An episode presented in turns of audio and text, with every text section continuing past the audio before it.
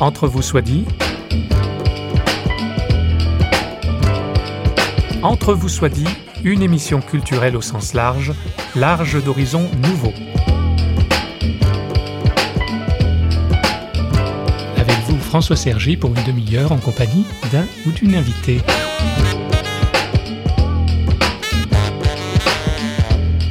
L'heure où nous enregistrons, l'État islamique est à, entre guillemets, diffuser un appel à tuer des citoyens, notamment américains et français. Les chrétiens du Moyen-Orient, en Égypte, en Irak, en Syrie, mais aussi au Liban ou encore au Maghreb, vivent des heures difficiles et beaucoup s'exilent. D'entre vous soit dit, nous recevons deux invités, Evelyne et Farida. Elles ont toutes deux l'immense avantage d'avoir côtoyé et aujourd'hui encore des musulmans. En outre, elles sont titulaires d'un doctorat en islamologie et en relations interculturelles. Evelyne enseigne depuis 2001 au Fuller Theological Seminary aux États-Unis. Leur propos à notre micro n'aura rien de théorique. Je les laisse se présenter elles-mêmes, Evelyne puis Farida.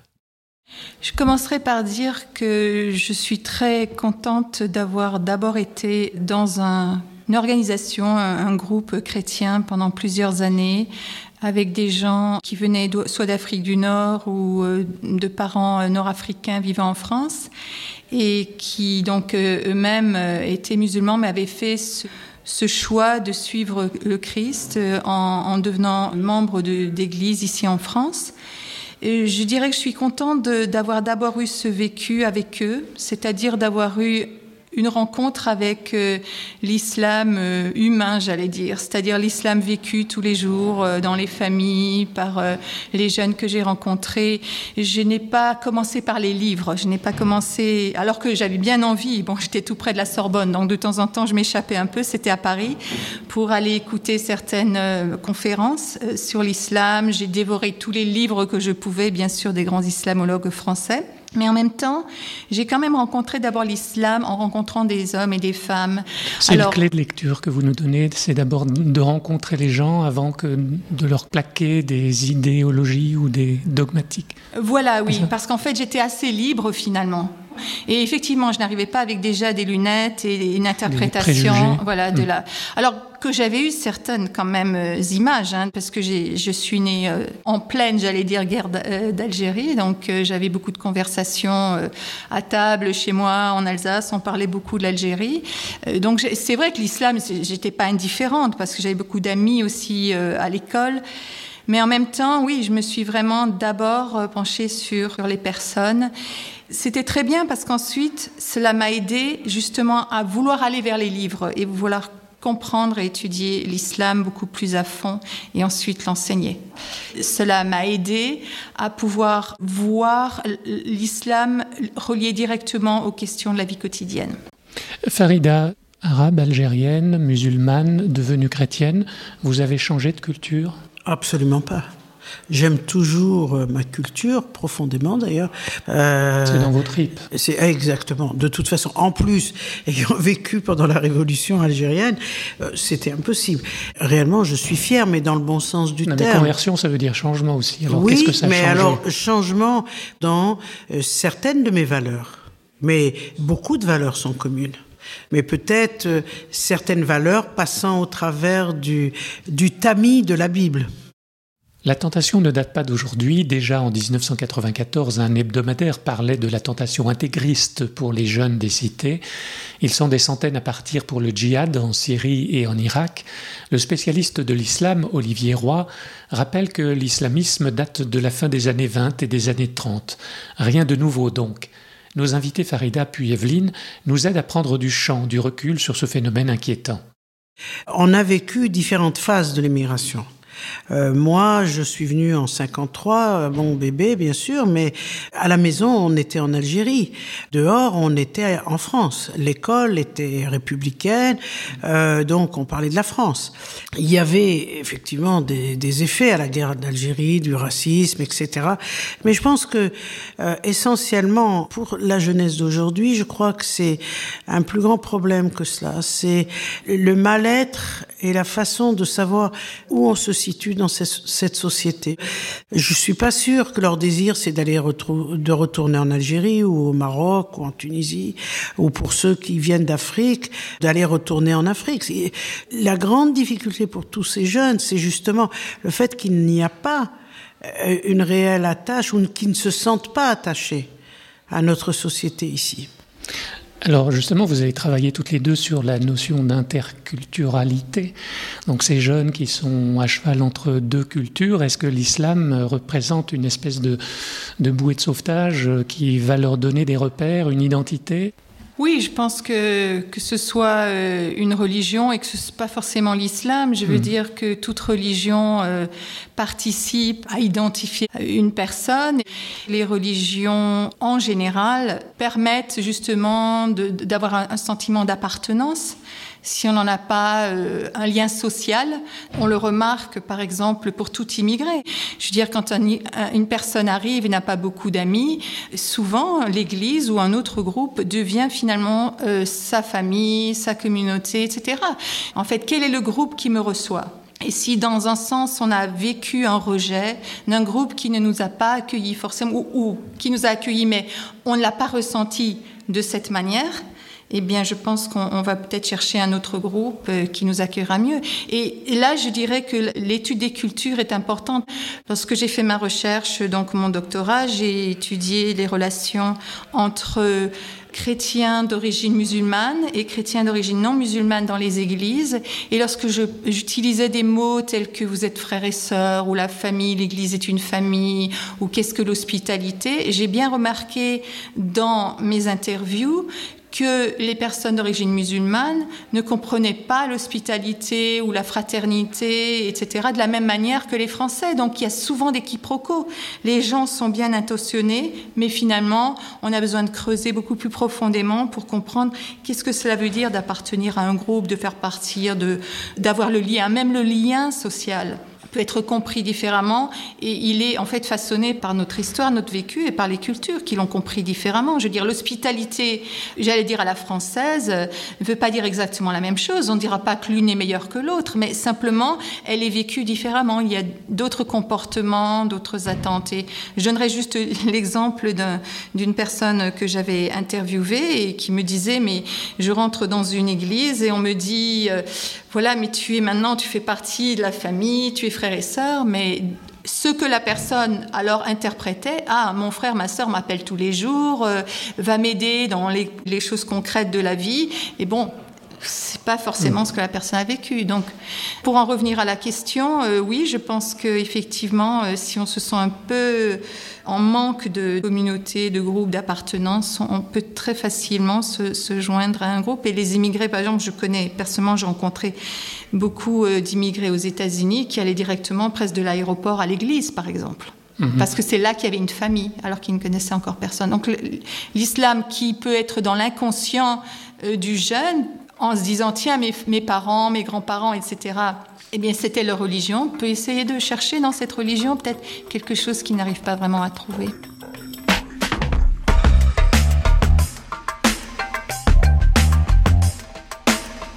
Vous êtes toujours à l'écoute d'Entre vous soit dit, une émission produite par Radio Réveil, et avec nous Farida et Evelyne, titulaires d'un doctorat en islamologie et relations interculturelles. Elles connaissent bien le monde musulman, l'une en est issue, l'autre l'a côtoyé par choix et vocation. Nous nous penchons maintenant sur la situation des chrétiens en terre d'islam. Farida évoque la persécution. Il y a deux sortes de persécution, je dirais. Il y a la, la, persécution politique, enfin, qui est décidée par le pouvoir, et puis il y a la persécution sociale. Vous pouvez être chrétien euh, euh, en Jordanie et ne pas forcément être persécuté comme nos frères en Irak, mais ne pas vivre pour autant mieux.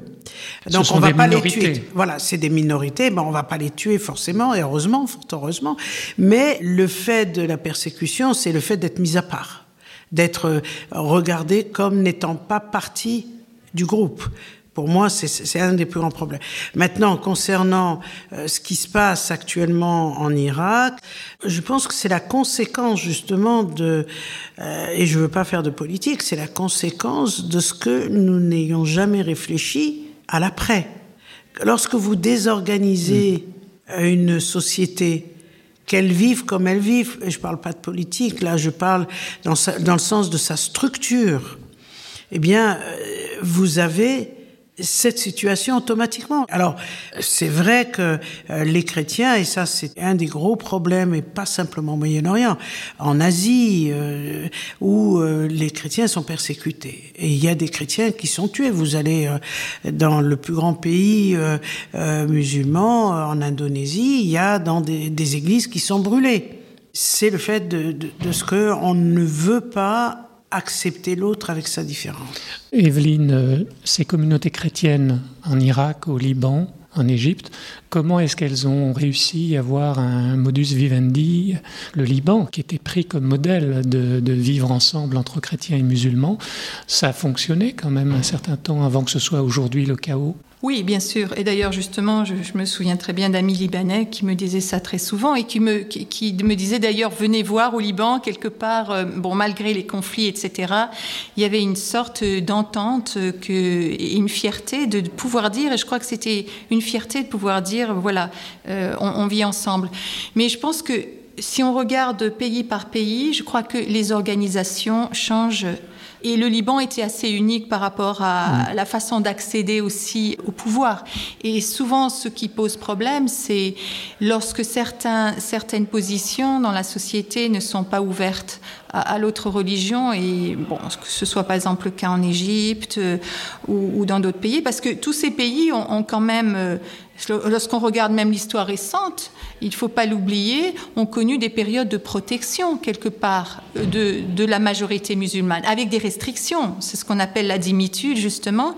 Mais il y avait certaines frustrations parce qu'on faisait partie de la société, mais il y avait peut-être certaines positions dans la société à laquelle on ne pouvait jamais arriver, que ce soit la présidence mmh. euh, ou etc. Je crois que c'est là que justement il faut essayer de réfléchir et de voir comment vivre cela Parce que je crois que la préoccupation, et, et, et je le dis toujours avec euh, beaucoup d'humilité, n'étant pas moi-même euh, d'origine musulmane ni musulmane. Je... Mais vous êtes d'origine alsacienne, un peu française de l'extérieur, voilà, donc exa exactement. Oui, oui, tout à fait. En quelque part, oui. je ne vais pas rentrer dans cette discussion. Non, non, Mais non, ce que je voulais dire par là, c'est que on doit pouvoir voir ces problèmes et ces questions pas seulement comme des questions de religion, quelque part, je crois qu'on les stigmatise en étant uniquement des questions de foi. Et si on va sur le terrain, on verra que très souvent, parce que j'ai beaucoup d'étudiants, par exemple, à l'université où j'enseigne, qui, font de la recherche sur les relations entre musulmans et chrétiens, que ce soit au Nigeria, que ce soit en Malaisie, que ce soit en Indonésie ou, même au Moyen-Orient. Et lorsqu'on on regarde réellement euh, les raisons des conflits, elles ne sont pas que religieuses, mais elles sont aussi religieuses.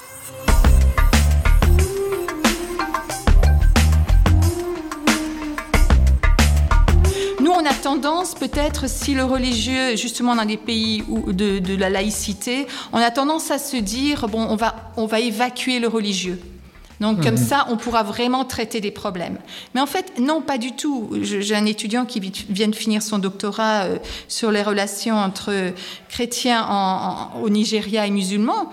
Mais elle m'a dit, un chrétien euh, nigérien ne peut pas réfléchir euh, aux relations sans, sans penser à la religion. C'est un prisme par lequel il arrive à, à, comprendre et même aussi à essayer de gérer les conflits et de résoudre les conflits. Le problème, c'est que souvent, on, se, on, on, ne se rend pas compte de la complexité. Oui. De, et il y a les cela. deux extrêmes, soit on, on est laïque euh, pur voilà. et dur et on exclut tout facteur religieux, ou alors on n'explique que par le, la religion, c'est ça? Exactement. Et je crois que d'ailleurs, il faut prendre aussi euh, pays, euh, cas par cas. Mmh. Mais en même temps, je dirais que c'est important que les chrétiens, et lorsqu'ils vivent dans un pays à majorité musulmane, aient l'occasion d'accéder d'être vraiment citoyen à, à, part entière. Et je pense qu'il y a des musulmans, il y a pas mal de musulmans qui se posent cette question de se dire, bon voilà, ce qu'on avait établi comme système, et qui était d'ailleurs d'une certaine façon révolutionnaire quand il a commencé, parce que la dimitude est Avec quand le même... statut de dhimmi qui est oui, statut de, qui est de protégé, reconnaissance, oui, de reconnaissance d'une autre, d'une autre foi qui n'a pas dans certaines sociétés, euh, que ce soit dans l'Antiquité ou au Moyen Âge, on n'acceptait pas la foi mmh. des autres. Si, si la personne habitait loin, oui, mais dans, dans la le même contexte géographique. Non. Donc, quelque part, il y avait certaines choses très positives dans la dimitude, mais qui malheureusement a été aussi utilisée à des mhm. fins euh, plutôt négatives pour les chrétiens. Donc, donc je crois qu'il y a une réflexion et je pense que beaucoup pas mal de, de, musulmans avec qui je parle sont dans cette réflexion-là, de dire effectivement, Qu'est-ce qu'on peut faire? Bon, c'est très récent encore, hein, c'est des, questions très récentes. Comment vivre en euh, pays, dans un même pays de religions différentes, etc. On a vu combien même en France, on a même entre catholiques et protestants, ça a été très long d'arriver à voir, euh, voilà, les relations, de les, de les établir, de les de les soigner, etc. Donc je crois que le prochain pas, ça va être l'islam, en fait, quelque part. Comment est-ce qu'on peut vivre ça dans, dans ce monde du XXIe siècle et qu'on arrive à, à pouvoir quelque part, la laïcité, c'est ça, donner l'occasion mm. à quelqu'un d'une autre foi, parce que c'était la force de la laïcité, de permettre quelqu'un, à quelqu'un qui a une autre foi de pouvoir la pratiquer. Et c'est vrai que ça va demander énormément d'efforts, mais je pense que ça vaut la peine. Mais encore une fois, je crois que c'est au cas par cas, parce que l'histoire et même l'organisation politique, etc., varie de pays à pays. Mm. Et donc, je pense que là, chacun a besoin d'une réponse bien particulière et spécifique.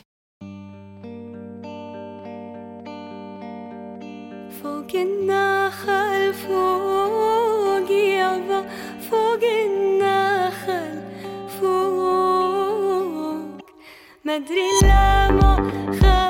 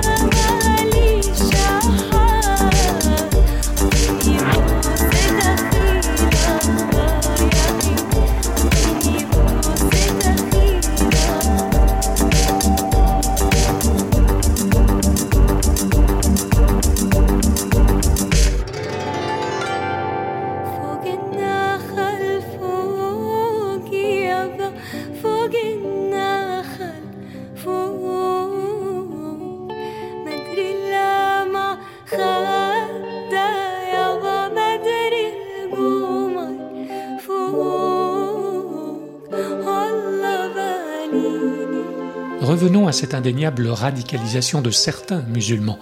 La menace de Daesh, acronyme qui désigne les terroristes de Syrie et d'Irak, est certainement sérieuse, mais on aurait tort de tomber dans l'amalgame en soupçonnant tout musulman sur nos terres d'Europe ou d'Occident de djihadistes en puissance.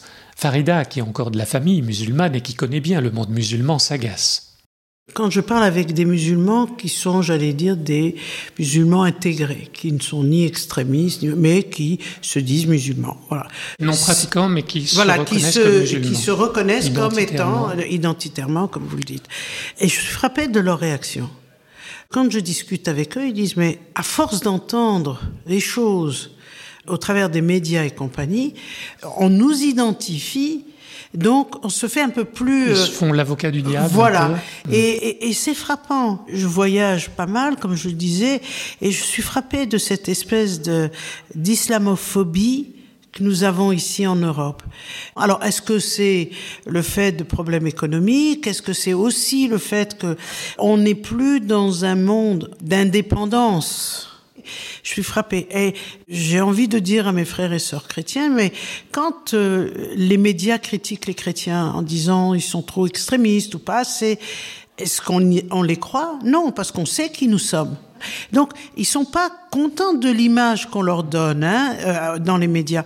Mais je pense que pour beaucoup de musulmans, c'est cela. Et en fait, ils se radicalisent parce que c'est identitaire. Alors bien évidemment, ça n'enlève en rien ce qui se passe dans l'islamisme politique, où il y a effectivement un désir, une, une vision d'un monde qui n'est souvent pas celui du, du simple musulman. Mais combien il y a d'islamistes en France? Bah, c'est une infime. Euh, C'est une infime. Tout à fait d'accord. Donc, ça prend une telle proportion au niveau des médias je me dis, mais alors on doit avoir, euh, moi je suis pas musulman, on doit avoir 5 millions, puisque c'est les chiffres qu'on aime donner, qui sont pas d'ailleurs toujours très justes, euh, on doit avoir 5 millions d'islamistes. Il nous faut nous protéger de cet islamisme trop ag agressif, parce que je ne suis pas d'accord avec cela, et je le rejette. Nous terminerons par une note d'espérance pour nous chrétiens, mais aussi pour les pays concernés. Je veux parler des conversions multiples à Jésus-Christ de musulmans. Evelyne sonde pour nous ce phénomène qui passe inaperçu dans les grands médias. C'est vrai qu'il y a un phénomène nouveau. Et alors, on a essayé d'analyser pourquoi. Pourquoi est-ce que dans le monde musulman, et que ce soit pas seulement. Parce que là, on parle surtout de l'Afrique du Nord et du Moyen-Orient. Mais il ne faut pas oublier que la majorité des musulmans ne sont pas dans cette région. Ils sont en Asie. En Asie, bien sûr. En Inde, en mmh. Indonésie, en Malaisie, c'est là qu'il y a la majorité de musulmans. Et aussi, bien sûr, dans certains pays d'Afrique euh, subsaharienne. Et ce qui est intéressant, c'est que ce n'est pas un phénomène, on ne sait pas exactement où il a commencé un peu partout vers les années, euh, j'allais dire 1970, 80, on a vu ce phénomène que dans le, dans le monde, ce qu'on appellerait la majorité musulmane, il y a eu énormément de gens qui ont osé poser la question, mais qui est Jésus dans la Bible? Parce qu'on parle beaucoup de Jésus dans le Coran, mais qui ont osé se poser la question, D'où viennent tous ces récits quelque part Parce qu'il y a beaucoup de récits euh, de référence à la Bible euh, dans le Coran. Ils se sont dit mais qu'est-ce que c'est que cet évangile dont parle le Coran, quoi, l'Injil? Mhm. Et puis ils ont fait ce chemin. Je pense que ça, c'est mon analyse sociologique. Très souvent, dans la, dans la tête des, des, chrétiens, on pensait que mais un musulman ne pourra jamais faire ce parcours. Il y avait très très peu de récits. D'ailleurs, même on dit dans les, les, récits missionnaires, etc., il y avait très peu d'histoires de gens qui finalement euh, venaient de l'islam et, et, acceptaient euh, Jésus comme leur sauveur. Eh bien, euh, j'ai remarqué en tout cas que tant que les individus ne racontaient pas leur histoire, et il y en avait quand même beaucoup qui étaient isolés, qui souvent devaient mmh. émigrer en fait, ne restaient pas dans leur pays, mais qui ont commencé à raconter leur histoire, les gens ont, dit, ont pu dire mais c'est possible, j'ai le droit de me poser la question. Parce que quelque part, la société et certaines interprétations du texte coranique disaient ben non, l'islam, c'est le mieux. C'est, ça vient après le christianisme, et voilà, mmh. c'est la, la, révélation finale. Donc pourquoi regarder en arrière? Et, et, ça peut se comprendre, parce que c'est vrai, lorsqu'on grandit dans ce contexte et qu'on nous dit, mais pourquoi regarder en arrière? Maintenant, cette religion, l'islam, vient confirmer ce qui était avant, mais vient aussi, euh, euh, j'allais dire, parachever. changer, parachever, etc. Et donc, euh, plus ces chrétiens d'origine musulmane racontaient leur histoire, plus cela permettait à d'autres de se poser cette question. Et, je crois que c'est voilà, et je crois que c'est eux qui ont initié ça. C'est mmh. vraiment pas quelque chose, c'est pas une stratégie missionnaire ou c'est pas euh, quelque chose. Non, c'est ces gens-là qui ont dit mais on a, on a le droit de se poser cette question. En termes ecclésial, on parlerait de réveil? Oui, je pense au, au, niveau en tout cas du nombre de personnes qui, qui maintenant, euh, de par le monde, oui, venant de l'islam, euh, se proclament disciples du Christ. Je crois qu'on peut quand même parler d'un bouleversement.